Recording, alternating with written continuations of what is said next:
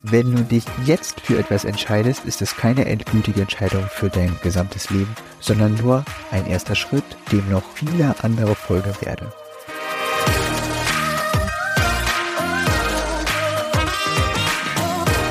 Herzlich willkommen zu dieser Folge deines Lieblingspodcasts Potenzialfrei.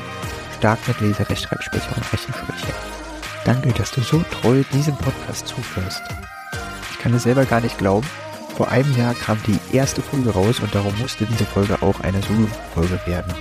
Ich habe eine Weile überlegt, welches Thema soll uns denn begleiten durch die Folge und dann kam wieder mal die Frage, welche Berufswahl ist denn die passende bei LRS und RAS? Und apropos, du triffst die Entscheidung für dein Leben.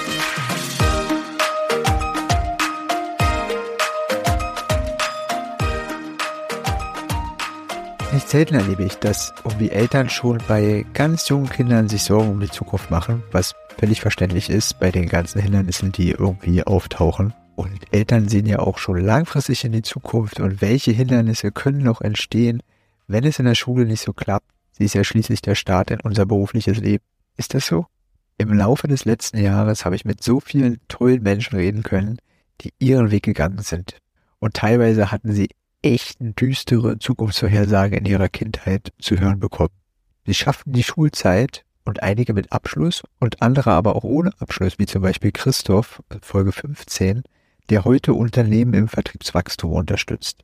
Und bei jedem ist der Weg ein anderer gewesen. Und einige meiner Gäste haben zunächst eine Ausbildung absolviert und haben später ganz gezielt nochmal studiert, wie zum Beispiel Antonia, Maria, Kai, Hakan, Dominik, Mika, Marie, Iris oder Mark. Ich gehe davon aus, dass niemand ohne Namen durch das heutige Schulsystem geht und Menschen, die gar nicht in das vorgesehene System passen, tragen einfach noch mehr davon. Das war auch immer wieder Thema in ganz vielen Folgen. Dazu sei gesagt, mein Weg ist nicht dein Weg. Und mein Weg muss auch nicht der ideal erdachte Weg sein. Jeder hat andere Startvoraussetzungen, sei es durch Disposition, Umfeld oder Lehrvoraussetzungen zu meinen, dass alle denselben Weg nehmen können und dieser für alle gut ist, geht meiner Meinung nach an ganz vielen Lebensrealitäten vorbei. Ich weiß nicht, wohin mich mein Lebensweg führt. Ich wusste es mit Ende 20, Anfang 30 nicht, wo sich alles bei mir schlagartig änderte, weil sich meine Voraussetzungen einfach plötzlich änderten. Ich wusste es auch Anfang 20 nicht und noch früher wusste ich schon gar nicht. Wie könnte also jemand von außen meinen, voraussagen zu können, wie mein Lebensweg aussehen wird? Wenn ich zum Beispiel an die Aussage denke, die ich mir anhören konnte, du wirst dir in deinem Leben einen Job suchen müssen, bei dem du nicht schreiben musst. Klar hatte ich das ganz lange im Kopf, eingetreten ist es nicht. Ich schreibe, unterrichte und habe eigentlich permanent mit der Schriftsprache zu tun.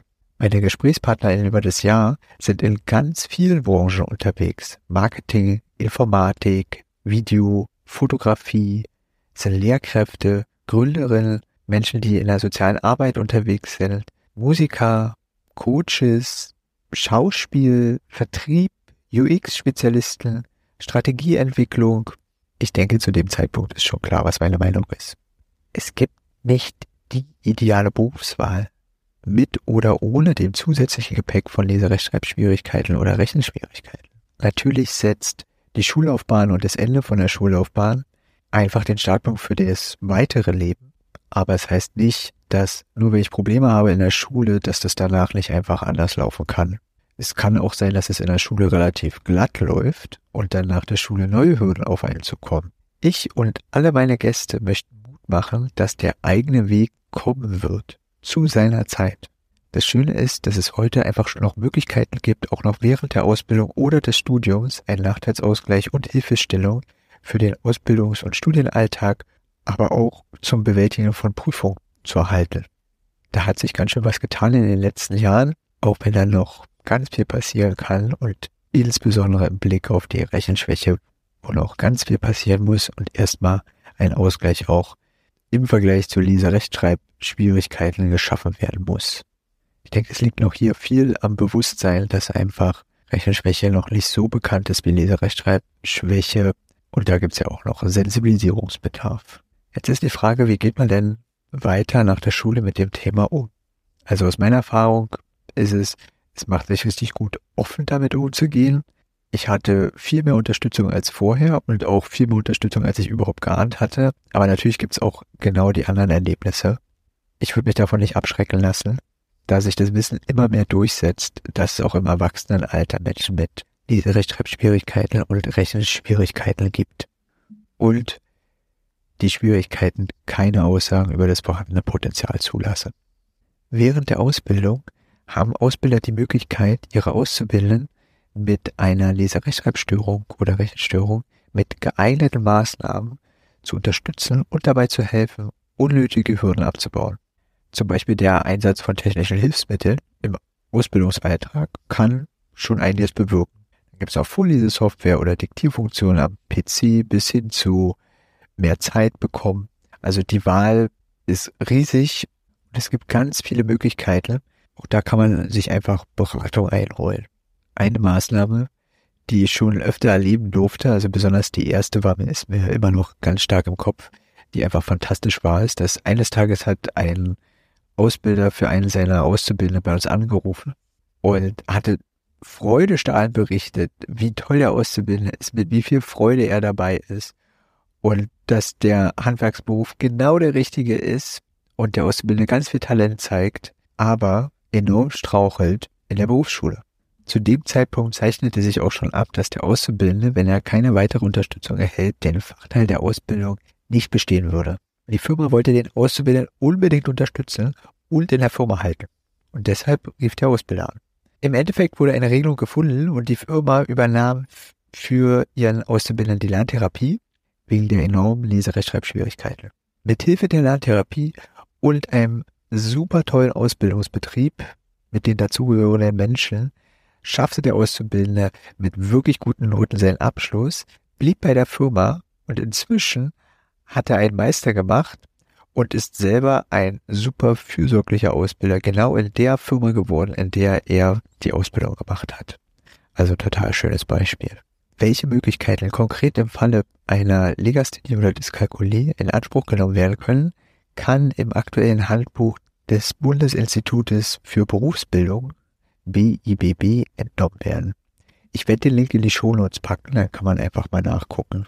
Äh, außerdem mache ich den Link für ausführliche Informationen zum Nachteilsausgleich bei Prüfungen auch mit rein in die Shownotes.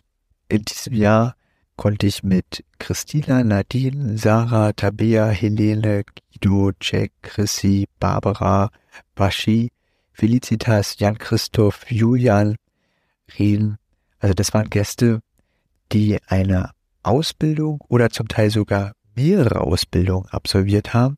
Also lohnt sich da reinzuhören. Viele hatten dann richtig Glück mit ihrem Ausbildungsbetrieb. Eine Frage, die mir auch ganz oft von Eltern relativ am Anfang gestellt wird, kann man denn mit einer Leserechtschreibschwäche oder Rechenschwäche das Abitur machen? Ich finde, die Frage stellt sich gar nicht. Auch wenn ich schon auf Lehrkräfte getroffen bin, die meinen, jemand, der das Abitur macht, kann keine langanhaltenden Probleme im Lesen, Schreiben oder Rechnen haben. Doch es gibt sie. Und es gibt Unterstützungsmöglichkeiten. Da Bildung aber Ländersache ist, gibt es keine einheitliche Regelung und Leserechtschreibschwierigkeiten und Rechenschwierigkeiten werden leider noch sehr unterschiedlich gehandhabt. Da besteht nur die Möglichkeit, sich spezifisch Informationen herauszusuchen.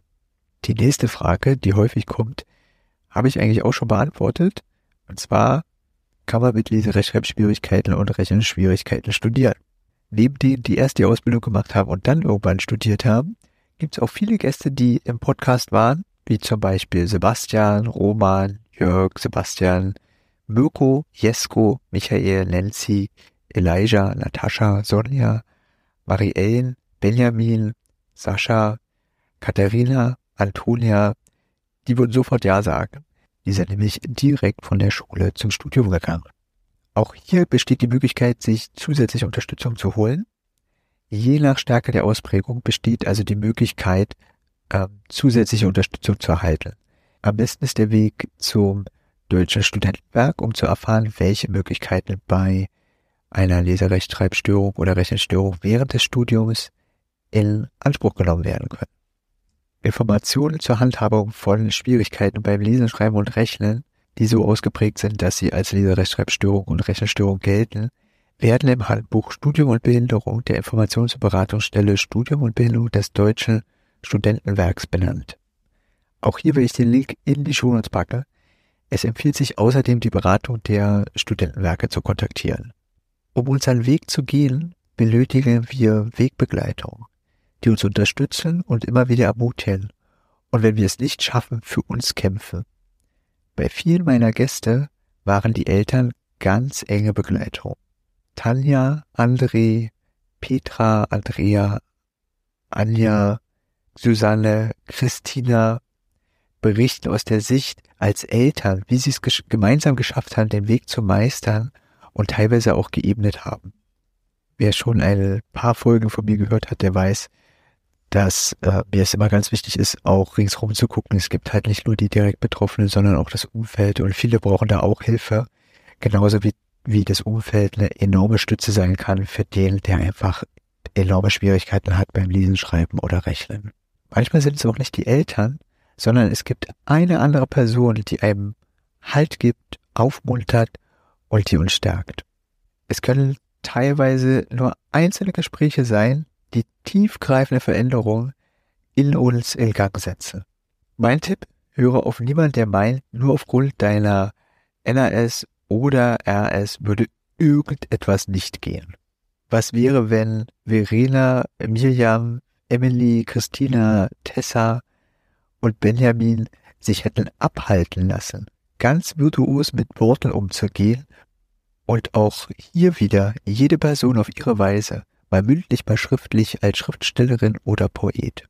Da fällt mir gerade ein, neulich hat einer unserer kleinen Riesen eine unheimliche Begegnung in der Berufsberatung der Bundesagentur für Arbeit, wo ja erklärt wurde, sie soll das mal mit dem Abi sein lassen, sie wird es eh nicht schaffen mit ihrer Leserechtschreibschwäche. Und ganz nebenbei, sie ist in der zwölften Klasse und hat einen Zweierschnitt. Ja, sie arbeitet mehr, ist noch in der Lerntherapie, doch das ist ja wohl kein Grund, ihr zu sagen, dass sie es nicht schaffen wird. Ich denke, hier gibt es ganz viel Sensibilisierungsbedarf neben Informationsbedarf. Wenn dir also sowas begegnen sollte oder dir passiert, sprech am besten gleich mit jemandem darüber, der dich besser kennt, der weiß, was du alles schon erreicht hast und dir deinen Weg zutraut. Niemand kann nach einem kurzen Eindruck so ein Urteil fällen und richtig liegen. Also, es gibt nicht die richtige Berufswahl bei Leserechtschreibschwierigkeiten oder Rechenschwierigkeiten. Es gibt nur deine Wahl. Und wie du an den ganz vielen Lebensgeschichten in diesem Podcast hörst, die meisten machen heute nicht das, womit sie nach der Schule gestartet sind. Also keine Angst. Wenn du dich jetzt für etwas entscheidest, ist es keine endgültige Entscheidung für dein gesamtes Leben, sondern nur ein erster Schritt dem noch viele andere folgen werden. Viel Spaß auf deinem Weg. Danke. Danke, dass du dieser Folge deine Zeit geschenkt hast. Hast du eine Frage oder einen Gedanken oder eine Perspektive, die du von mir wissen willst?